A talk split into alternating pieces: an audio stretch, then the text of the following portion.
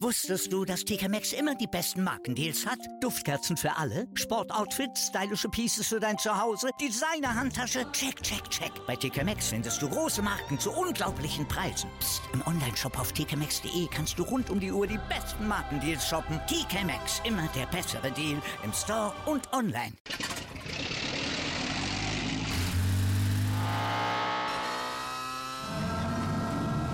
Von 0 auf 100. Aral feiert 100 Jahre mit über 100.000 Gewinnen. Zum Beispiel ein Jahr frei tanken. Jetzt ein Dankeschön, rubbellos zu jedem Einkauf. Alle Infos auf aral.de. Aral, alles super.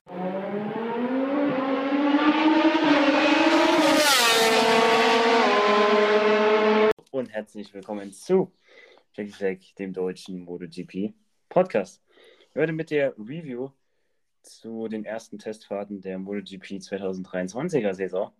Und ich bin heute natürlich wieder nicht alleine. Der Jan ist natürlich auch wieder mit dabei. Hallo Jan. Hallo Julian. Ja, die MotoGP ist zurück. Ähm, MotoGP 2023. Lange haben wir darauf warten müssen. Die Saison ging ja offiziell schon los. Letzte Saison mit dem Tester nach dem letzten Saisonrennen. Aber jetzt ist sie so richtig offiziell gestartet am Laufen mit den Testfahrten ähm, der MotoGP 2023er Saison in Malaysia gleich. Und Jan ist natürlich auch äh, wie immer mit dabei. Glöckle Flag geht eh auch hier wieder in die nächste Saison. Und ja, ja, das Jahr kann nur gut werden. Ja, mm, wir sind zurück nach einer sehr langen Pause, wie du schon gesagt hast. Ähm, weiß ja, Winterpausen sind immer so eine Sache für alle Rennsportfans, ob das jetzt MotoGP oder Formel 1 ist, ist immer ähm, ziemlich langweilig in der Winterpause und man wartet eigentlich sehnsüchtig, bis es wieder losgeht. Mm, und das hat es jetzt an dem äh, letzten Wochenende in Malaysia. Ähm, gibt, denke ich, viel zu besprechen. Jedoch ist es auch noch, äh, wie lange ist es noch? Etwas mehr als ein Monat jetzt bis ähm, die Saison dann endgültig losgeht. Also davor gibt es natürlich auch noch ähm, Portimao-Testfahrten, aber ja, jetzt in Malaysia mh, hm, würde ich jetzt mal sagen, drei Tage, die man so eigentlich, okay, sagen wir mal, zwei davon waren repräsent, äh, einer davon war repräsentativ, eigentlich die restlichen zwei eigentlich nicht. Oder vielleicht den Sonntag kann man auch noch mitzählen, aber ähm, Malaysia weiß man, ein Land, wo es gerne mal regnet. Und zwar nicht nur einmal und nicht nur gerade mal so locker leicht, sondern kann es auch mal ziemlich krass regnen. Und so war es auch am Rennwochenende, weswegen auch die Sessions ähm, meistens unterbrochen wurden ähm, durch den starken Regen und die Fahrer nicht ihr komplettes Programm abspulen konnten. Ähm, da stellt man sich natürlich jetzt die Frage, warum Malaysia? warum nicht irgendeine andere Strecke? Mhm. Ja, also haben sich auch viele Fahrer so ein bisschen ja drüber aufgeregt, wo sie gerade hier auf ihre neue, äh, wo sie gerade auf ihren neuen Run gehen wollten, gerade nochmal frischen Reifen, zum Beispiel so ein Alex Rins oder so, ähm, der wo am letzten Tag nochmal pushen wollte, ging nicht, der Regen hat dem Strich durchrechnen gemacht. Alex Magis am zweiten Tag ähm, wollte mal mit Softreifen rausfahren, der Regen ist gekommen. Ja, also da muss man sich auch die Frage stellen, warum ähm, ja, macht man so einen Test an so einem unbeständigen Ort, sage ich jetzt mal, wo die Wetterverhältnisse, ähm, wo die Wetterverhältnisse schlecht sind, weil es hätte ja jetzt auch äh, drei Tage durchregnen können und dann wäre der Test äh, ganz ins Wasser gefallen. Und ähm, ja, dann äh, würden alle jetzt mit leeren Händen da stehen. Zum Glück ist es nicht so gekommen, nur ein bisschen Testzeit ist verloren gegangen, aber ähm, es hätte auch ganz anders kommen können. Ja, da fragt man sich natürlich dann, was gibt es für Alternativen? eigentlich jetzt um diese Jahreszeit im Februar gibt es nicht viele Alternativen. Ähm, auch bei uns hier in Europa, also kann man eigentlich nirgends fahren. Also so an Le Mans, Mugello oder so ist ja eigentlich nicht zu denken. Da kommt eigentlich nur Jerez oder halt Portimao noch in Frage. Ähm, wobei es da natürlich auch sehr unbeständig sein kann mit dem Wetter.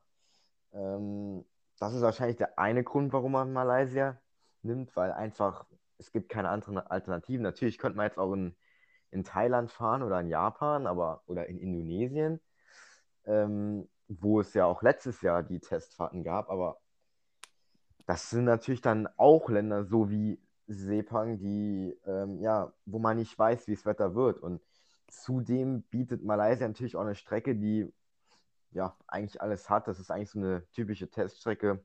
Lange Geraden im letzten Sektor, langsame Kurven, Schneckenkurven wie in, im ersten Sektor, langgezogene Kurven. Also hat eigentlich alles, was man braucht, um zu testen. Deswegen bietet sich die Strecke auch an. Ähm, ja, deswegen gehe ich mal davon aus, dass auch in den nächsten Jahren ähm, weiterhin die Sepang-Testfahrten ähm, stattfinden werden.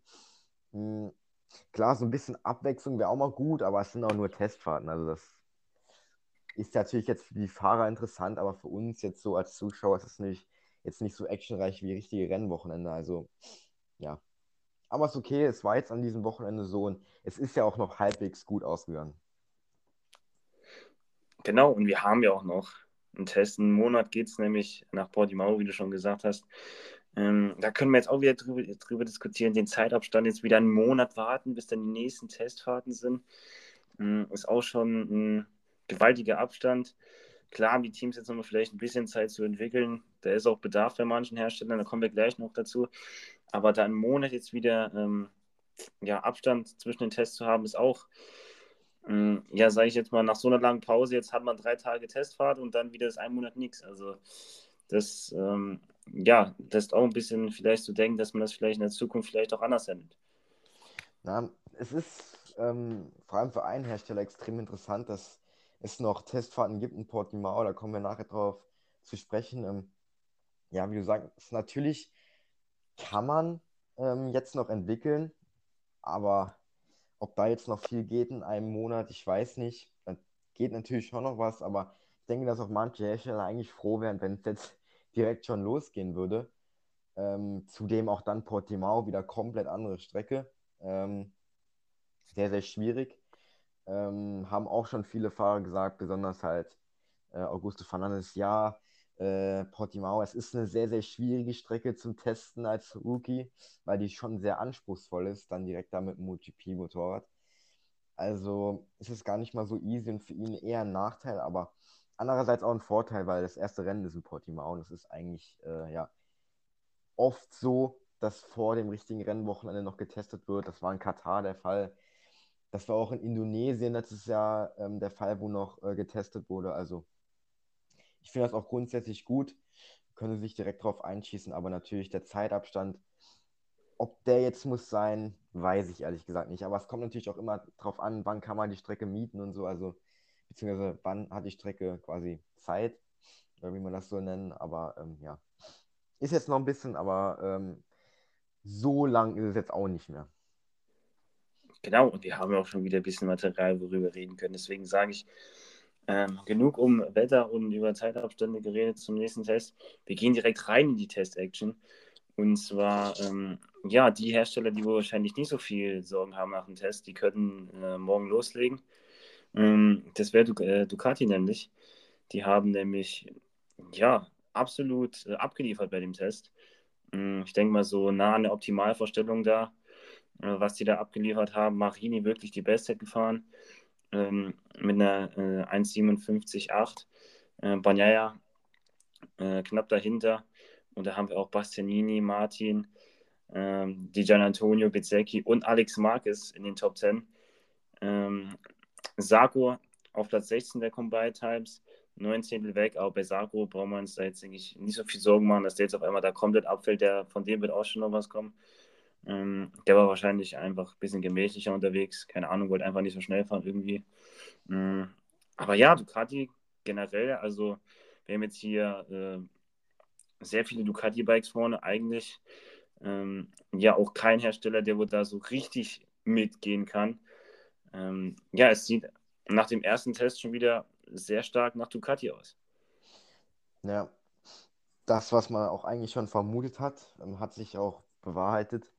Ducati ist, ja, es ist einfach das Motorrad, was momentan einfach am besten ist. Ich denke, da braucht man auch nicht viel ähm, sich drum zu streiten. Also allein schon mal sieht, alle drei Bestzeiten an dem Wochenende waren von Ducati-Fahrern. Das ist natürlich auch ein starkes Zeichen.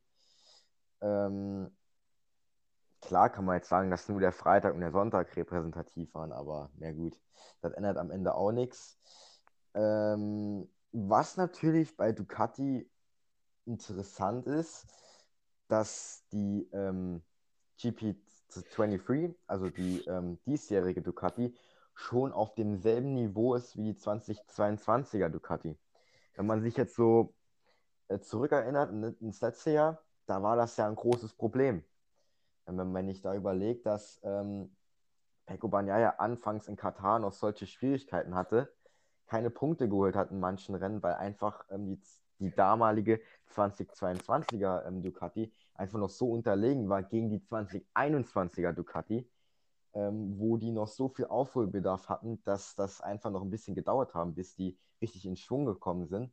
Und das haben wir dieses Jahr nicht mehr. Es gibt nicht mehr diesen Abstand zwischen 2022er Motorrad und 2023er. Das hat auch Pelko Bagnaia ähm, hervorgehoben, dass es sehr ähm, wichtig für ihn ist, direkt gut reinzustarten und er hat auch betont, dass er viel besser reingestartet ist als letztes Jahr. Und das ähm, stimmt ihn auf jeden Fall positiv. Ähm, und ja, aber auch die Vorjahresmodelle, die sind alle ähm, gut mit dabei. Ich denke, da können sich eigentlich kein Ducati-Fahrer wirklich beschweren. Also die sind wirklich auf einem ziemlich guten Niveau. Ja, definitiv. Stellen auch mit Alex Marquez den besten Herstellerwechsel, äh, den besten Herstellerwechsler. Ähm, konnte damit Rolf Hernandez um vier Zehntel distanzieren, ähm, der ja von KTM zu Aprilia gegangen ist, also da den Hersteller auch gewechselt hat. Ähm, ja, generell auch Resini Ducati Fabio Gianantonio und Alex Marquez auch gut dabei. Die VR46 Ducati ist sowieso immer gut dabei. Äh, die Werks Ducati ist auch vorne dabei. Roche Martin auch vorne dabei, nur halt eben Joan Sarko. Ähm, aber der wird da wahrscheinlich auch noch vorne reinstoßen.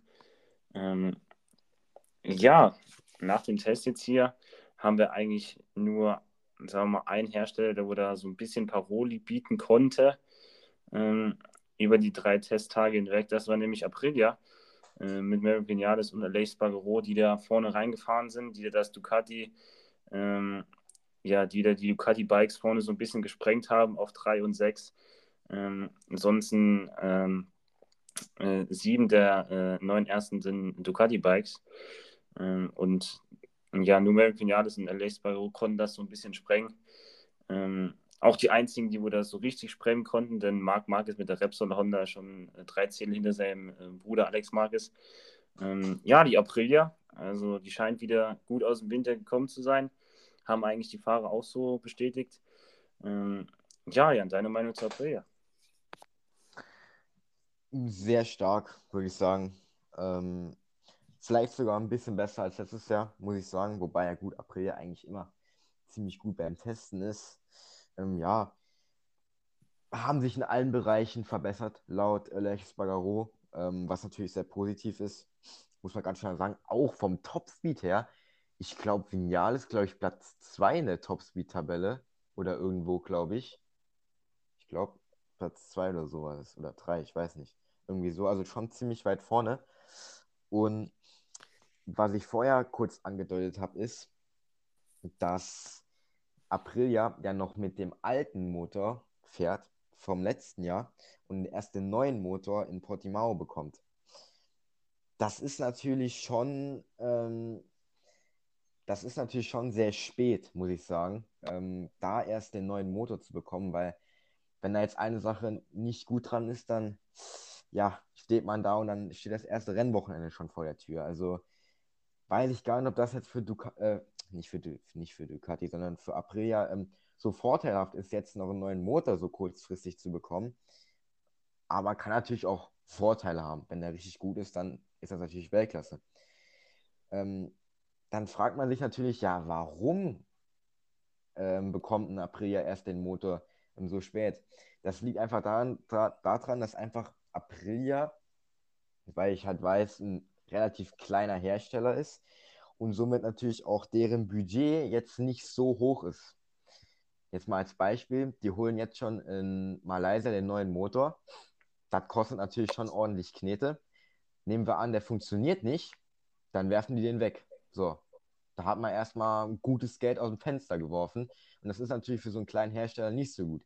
Deswegen wird auch in der Fabrik bei Aprilia schon meistens der Motor getestet, ähm, um halt so wenig Geld wie möglich zu verlieren. Und deswegen wird auch in Portimao erst der äh, Motor ähm, zum Einsatz kommen, weil man da halt kann relativ sicher sein, in der Theorie zumindest, dass da nicht viel falsch laufen kann.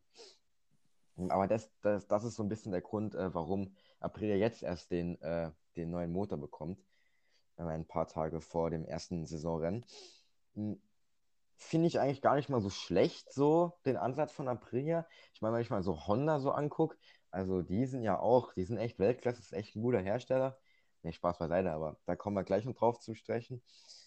Ja, aber Aprilia, was soll man sagen, die sind da mit dabei und ich hoffe, dass sie können, dass wenigstens die können ähm, Ducati ein bisschen Parole bieten, weil ansonsten wird das so ein bisschen eine, ein Ducati-Fest in dieser Saison. Ja, wenn man hier auch auf die Topspeed schaut, da haben wir Merck Vinales und Laces Barrero teilen sich sogar den ersten Platz mit äh, Francesco Valer.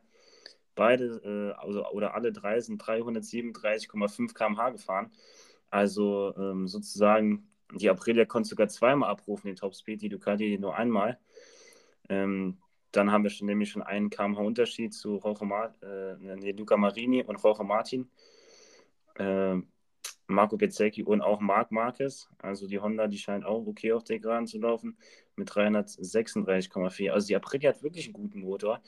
Selbst wenn der jetzt in Portimao nicht funktioniert, der alte Motor, der läuft auch. Und ähm, das zeigt, dass die, April, dass die Aprilia wirklich auf allen Ebenen ähm, ja, da aufgeholt hat.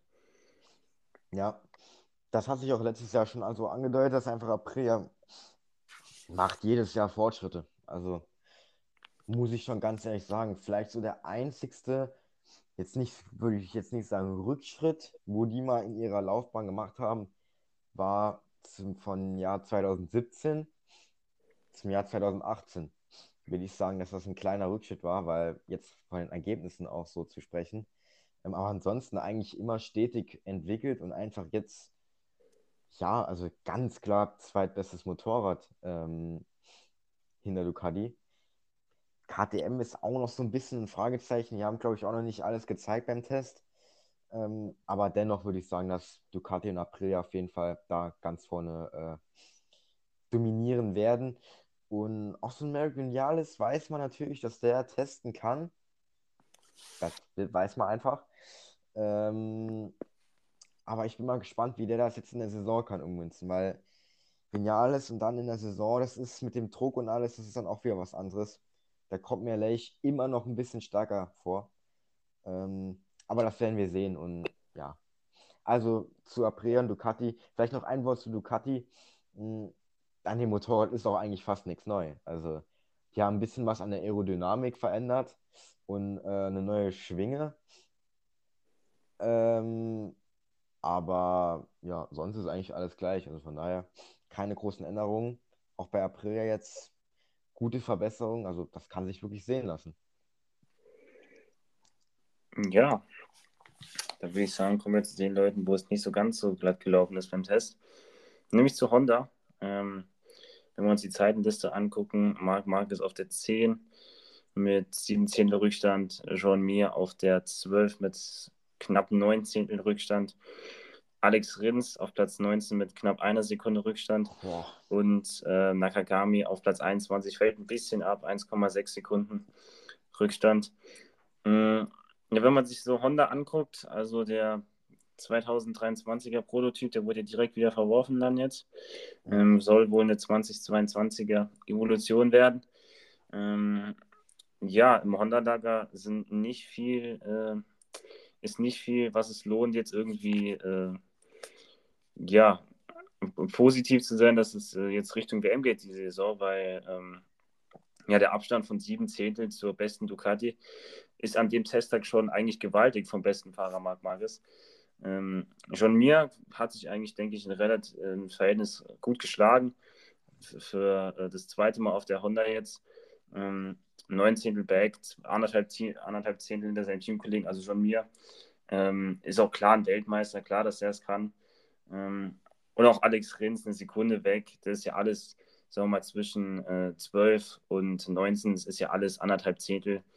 Ähm, Also da nimmt sich alles nicht viel. Aber wenn man sich jetzt mal die beste Honda im Vergleich zur besten Ducati anguckt, sieben Zehntel, das ist schon eine Welt. Ja.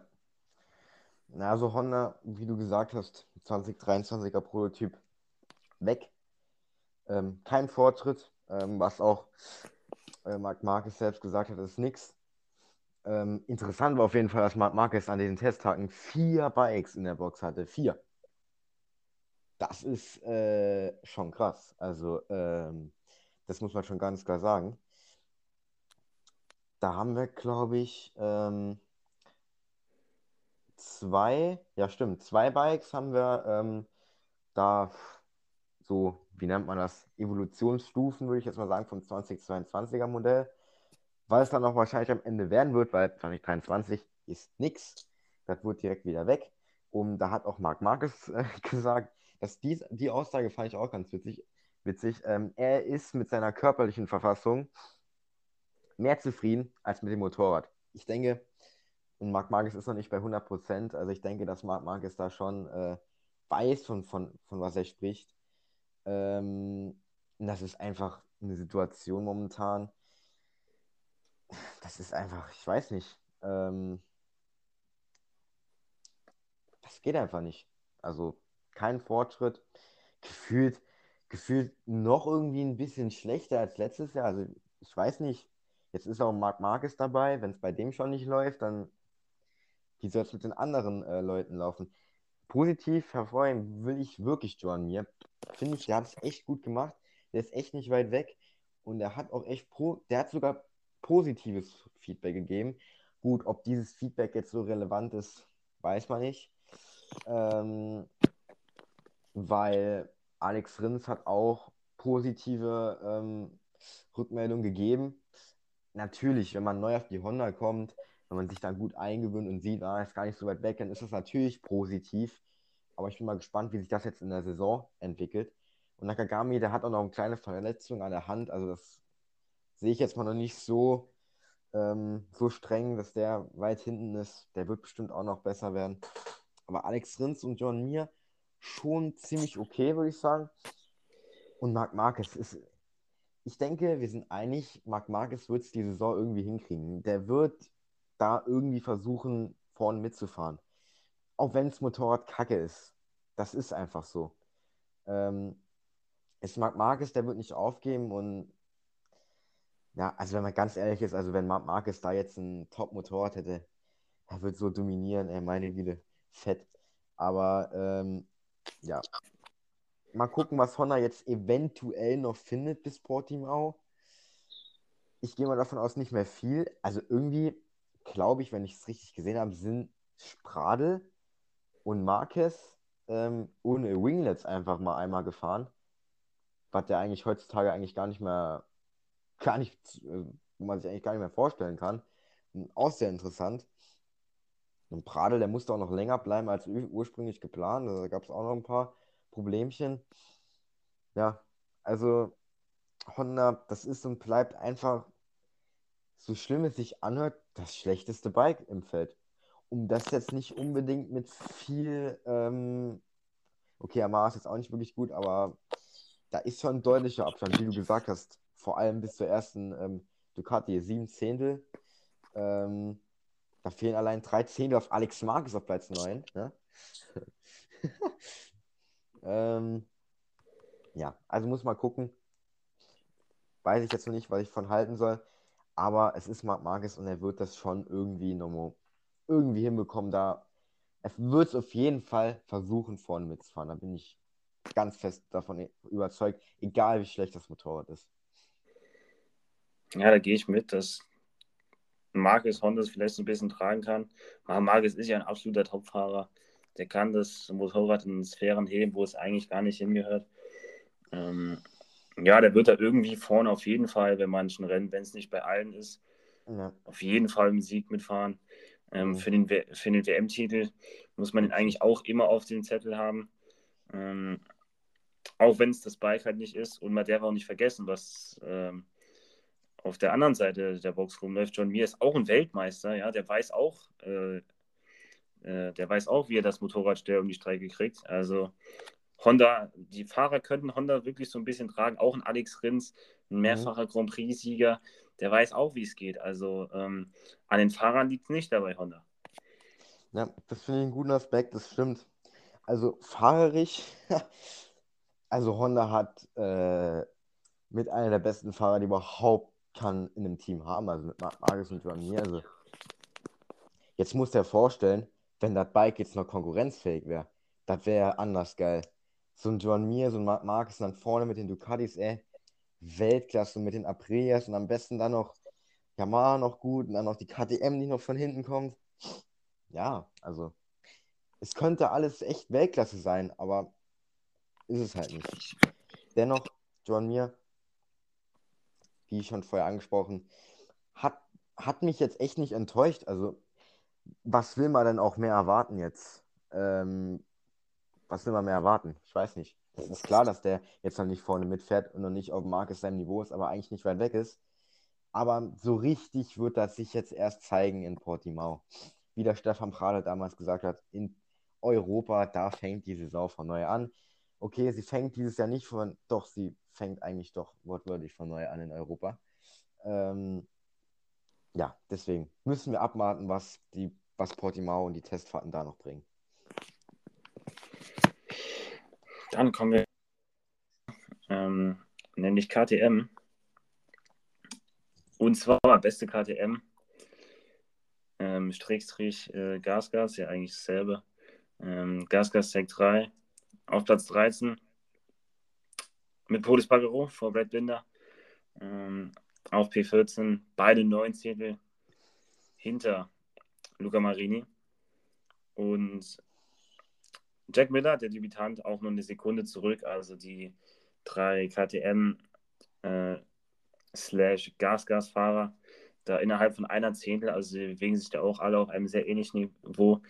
Ähm, Rookie Augusto Fernandes 1,7 Sekunden zurück ist auch okay, würde ich sagen. Einen Rookie Augusto Fernandes 1,7 Sekunden zurück. Das wird nur besser werden. Ähm, ja, KTM, ich würde sagen, ein relativ ruhiger Test. Da weiß man eigentlich noch gar nicht, was man so davon halten soll. Ähm, ja, schwer rauszulesen, welche Richtung es da für KTM hingeht. Ähm, ja, da denke ich, müssen wir immer noch abwarten und ja, auf den nächsten Test oder auf das erste Saisonrennen warten, wo dann KTM am Ende stehen wird. Ja, KTM, was ist. Das ist einfach noch so ein bisschen ein Fragezeichen. Also, es gibt unterschiedliche Meinungen. Manche sagen, oh, KTM, ey, meine Güte, er kriegt auch wieder nichts hin. Andere sagen, jo, ist ja eigentlich doch noch ganz okay. Ähm, vor allem das KTM, die haben halt da schon fast alles neu. Ne? Also, die haben einen neuen Motor, die haben alles neu. Also, da muss man das dann alles mal so ein bisschen zusammenfügen, diese einzelnen Teile. Und dann kann da natürlich schon was Gutes bei rumkommen. Ähm, aber es ist auf jeden Fall ein Fragezeichen. KTM ganz klar. Ähm, mit Jake Miller haben sie auf jeden Fall, wie man auch gesehen hat beim Testen, einen Weltklasse-Regenfahrer. Also Jack Miller wirklich da im Regen auch dominiert, glaube ich, auch immer Erster gewesen, dann wenn es mal geregnet hat. Und ähm, dann kommt der Fakt dazu, Jack Miller, ein Weltklasse-Regenfahrer, plus die KTM, die ist auch Weltklasse im Regen. Hat man letztes Jahr gesehen von den zwei äh, Regenrennsiegen von Oliveira. Ne? Das muss man aussehen. Also Jack Miller, guter Regenfahrer, plus KTM, gutes Regenbike. Also wenn es wirklich mal regnet an dem Rennwochenende, muss man Jack Miller definitiv, wie eigentlich immer, ganz vorne auf der Rechnung haben. Hat gesagt, das Bike, das, das wird nicht so schwimmen und das wird auch, das wäre auch gut im Aqua, Aquaplaning, das wäre echt gut und ähm, das wäre auch so sanft beim Rausbeschleunigen, wo sie im Trockenen die Probleme haben, haben sie da im Nassen nicht. Das ist auch interessant. Ähm, deswegen, also von KTM im Regen kann man, denke ich, viel erwarten. Auch mit Brad Binder hat man auch einen, äh, einen guten Regenfahrer, auch mit Slicks, Stichwort Ö Österreich in 2021. Deswegen, also da hat man zwei sehr gute Fahrer. Auch im Trocknen können beide gut mithalten. Aber ich denke einfach, dass es so viel Neues war, dass diese drei Testtage einfach mal gerade nicht gereicht haben, um alles so unter einen Hut zu bekommen. Deswegen, wie du gesagt hast, das wahre Gesicht wird man erst ähm, in Portimao sehen. Augusto Fernandes 1,7 Sekunden zurück. Kann man ja mal gucken, wie letztes Jahr so die Rookies abgeschnitten haben. Ähm, deswegen 1,7 Sekunden, das ist okay, also kann man echt nichts sagen. Klar haben Nakagami und Augusto, glaube ich, wie viel Rückstand haben die? Auf die, äh, vier Zehntel oder so? Oder halbe Sekunde fast auf den äh, dann nächsten Fahrer. Also es ist natürlich schon ein bisschen was. Aber die beiden, die werden auch noch kommen und Augusto Fernandes kann man einfach momentan nichts Schlechtes gegen sagen. Pulas Barro scheint auch ziemlich zufrieden zu sein mit der Gasgas. Finde ich gut. Und ja, aber so wirklich viel kann man einfach nicht rauslesen. Ich weiß nicht, so wie letztes Jahr.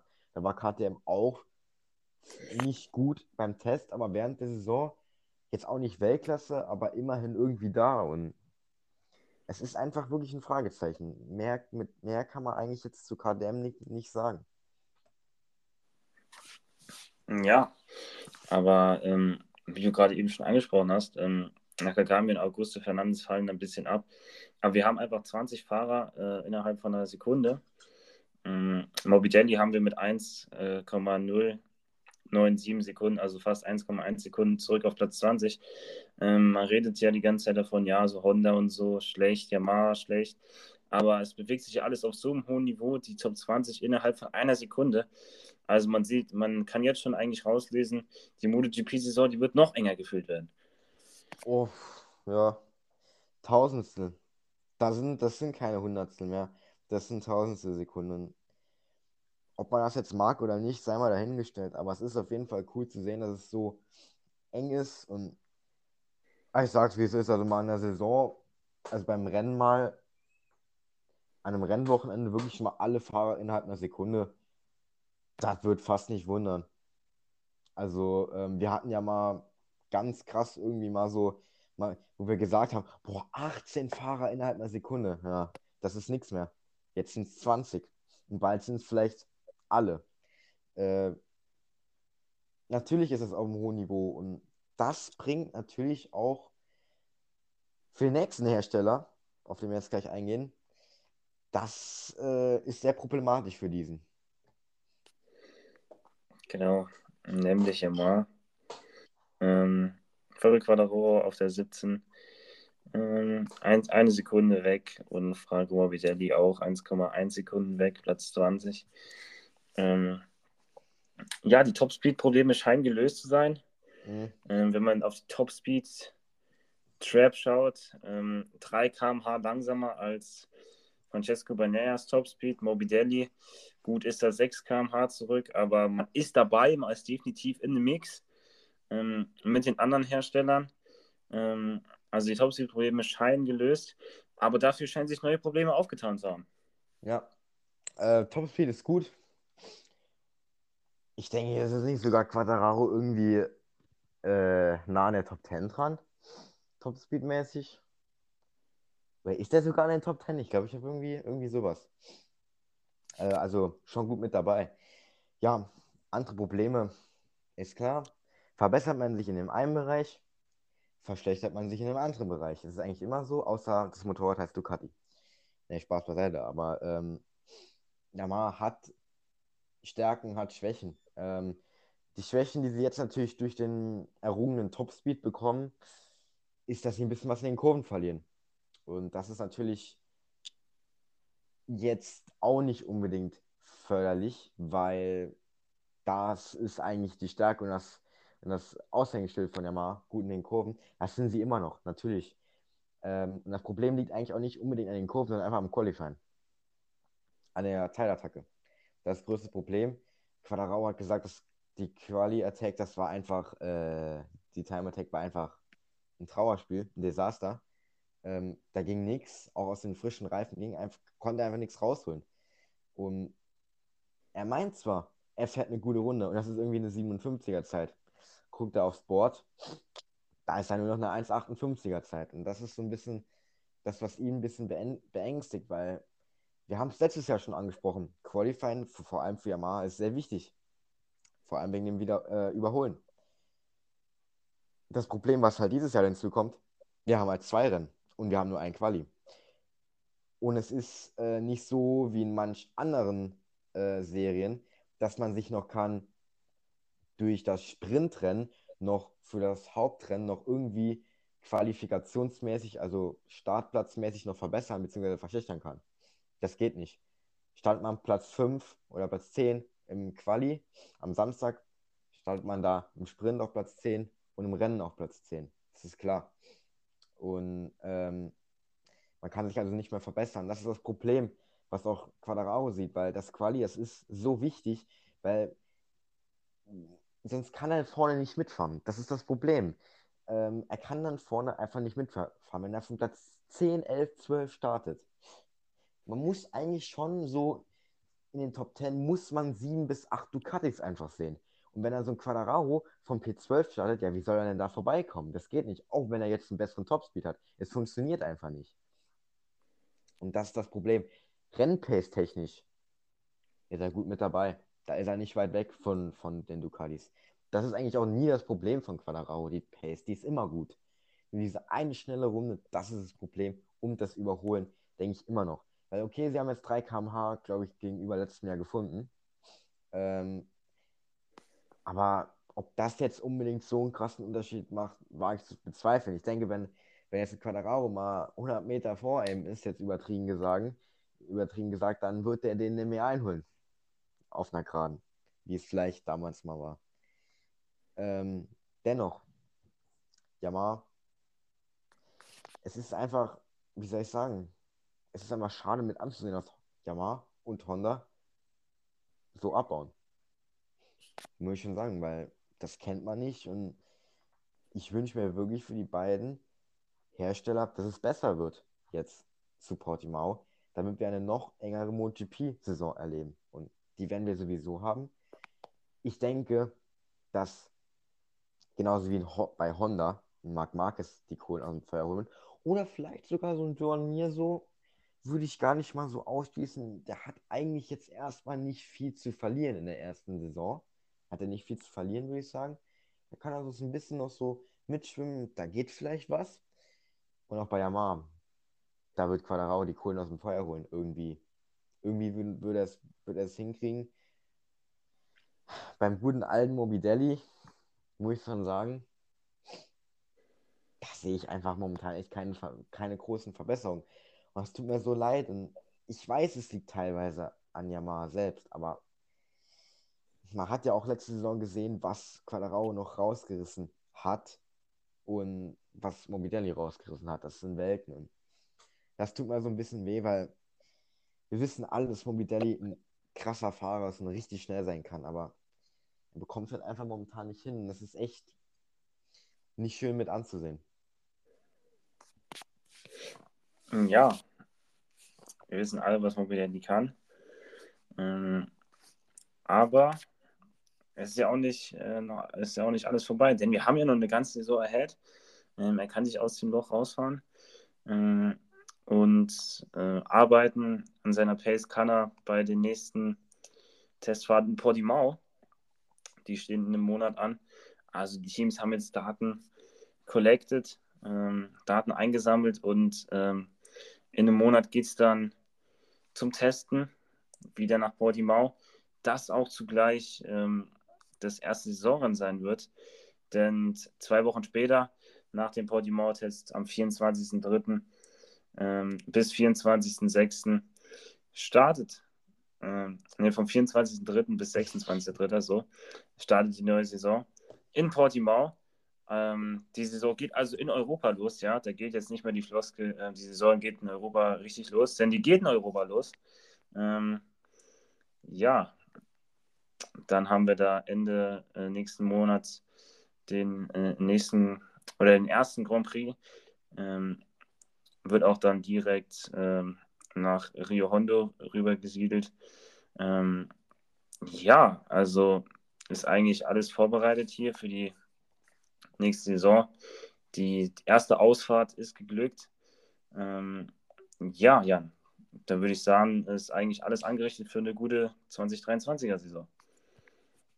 Ja, ist alles angerichtet. Ähm, es muss nur noch alles gut über die Bühne gehen. Ich denke, dass 2023 ich hoffe, dass es nicht so einseitig wird. Und klar, einseitig heißt nicht direkt, dass es eine langweilige WM wird, weil wir haben Marini, wir haben Banyaya, wir haben Bastianini, wir haben Bisecki, wir haben Jorge Martin, wir haben Alex Marquez, wir haben Johann Sarko. Können alle Weltmeister werden. Wir haben American Geniales in LA, Espargaro. Dann sind es vielleicht nur, ist es nur ein Hersteller, die sich intern betteln, aber es ist wenigstens ein Battle. Und ähm, nicht so einseitig in dem Sinne, wie damals das Marc Marquez alles gewonnen hat. So ist es nicht. Ich denke, dass Yamaha, ich glaube nicht, dass die so, dass die jetzt so weit weg sind. Also wirklich, ich, irgendwie wird sich das einpendeln. Da bin ich mir ziemlich sicher. Irgendwie, ich denke, es wird so wie letzte Saison. Vielleicht bringt dieser Topspeed wirklich noch ein bisschen was, aber ich, so 3 km/h, ja, ich weiß nicht, ne? das ist schon was. Da fehlt immer noch ein bisschen was, aber man kann jetzt auch nicht erwarten, dass der Mara auf einmal der schnellste auf der Geraden wird. Ähm, ich denke, Yamaha und Honda, die werden da mitschwimmen und es wird wahrscheinlich viele Chaosrennen geben.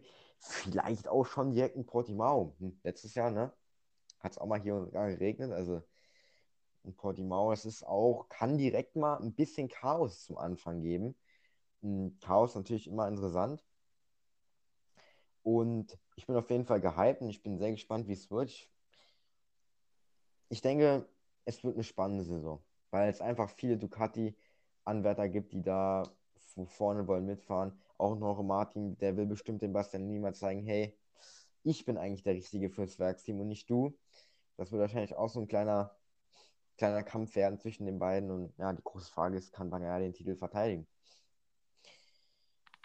Ich denke mal, zu diesem Thema Titel ähm, wird noch ein extra Podcast kommen mit auch so Board Predictions und so mit wilden Vorhersagen, die wir alle meinen, die passieren werden.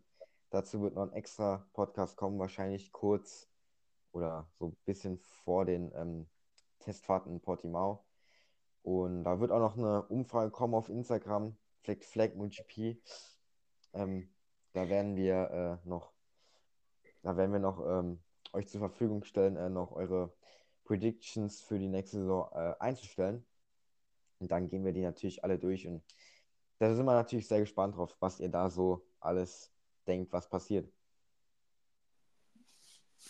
Ja, die 2020, die 2023er Saison hat begonnen und natürlich jetzt auch Fleck to Fleck ist wieder voll mit dabei. Äh, die Predictions kommen, wie Jan schon gesagt hat. Dann ähm, die Testfahrten, das erste Rennen, Jin an. Also ähm, ja, ähm, die Saison hat begonnen, hier auch auf dem Podcast-Kanal. Und ja, dann würde ich sagen, dann war es das für heute erstmal. Mhm. Ähm, es sind äh, viele spannende Rennen und Podcasts äh, in diesem Jahr voraus. Und ja, dann würde ich sagen, hören wir uns zum nächsten Mal wieder. Und dann würde ich sagen, wir sind raus. Ciao. Ciao. Wusstest du, dass TK Maxx immer die besten Markendeals hat? Duftkerzen für alle, Sportoutfits, stylische Pieces für dein Zuhause, Designer-Handtasche, check, check, check. Bei TK Maxx findest du große Marken zu unglaublichen Preisen. Psst. im Onlineshop auf tkmaxx.de kannst du rund um die Uhr die besten Markendeals shoppen. TK Maxx, immer der bessere Deal im Store und online. Wieder live von ihrem Toyota-Partner mit diesem Leasing-Auftakt. Der neue Toyota Jahreshybrid. Ab 179 Euro im Monat. Ohne Anzahlung. Seine Sicherheitsassistenten laufen mit. Und ja, ab ins Netz mit voller Konnektivität. Auch am Start die Toyota Team Deutschland Sondermodelle. Ohne Anzahlung geht's in die nächste Runde. Jetzt los sprinten zu ihrem Toyota-Partner.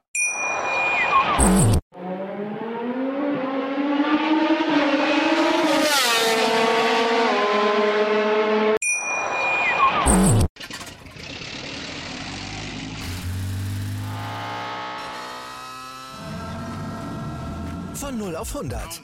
Aral feiert 100 Jahre mit über 100.000 Gewinnen. Zum Beispiel ein Jahr frei tanken. Jetzt ein Dankeschön, rubbellos zu jedem Einkauf. Alle Infos auf aral.de. Aral, alles super. Wie viele Kaffees waren es heute schon? Kaffee spielt im Leben vieler eine sehr große Rolle. Und das nicht nur zu Hause oder im Café, sondern auch am Arbeitsplatz. Dafür gibt es Lavazza Professional. Kaffee am Arbeitsplatz, der genauso lecker schmeckt wie in eurem Lieblingscafé. Die perfekte Kaffeelösung für jede Art von Unternehmen. Klein, mittel, groß. Ihr habt auf jeden Fall einen Kaffee, der schmeckt. Die richtige Motivation für eure Arbeitstage. Alle Infos zu Lavazza Professional findet ihr auf lavazzapro.de mit allen Kaffeelösungen für euer Büro. Ich habe mich natürlich schockverliebt, weil die war wirklich ganz, ganz klein. So begann die Mensch-Hund-Beziehung zwischen Christina und Tierschutzhund Frieda. Und wie es danach, nach dem ersten Moment der Verliebtheit, so weiterging und welche Klippen es danach zu umschiffen galt, das hört ihr in der neuen Ausgabe von Iswas Dog, dem Podcast für harmonische Mensch-Hund-Beziehungen. Iswas Dog? Mit Malte Asmus. Überall, wo es Podcasts gibt.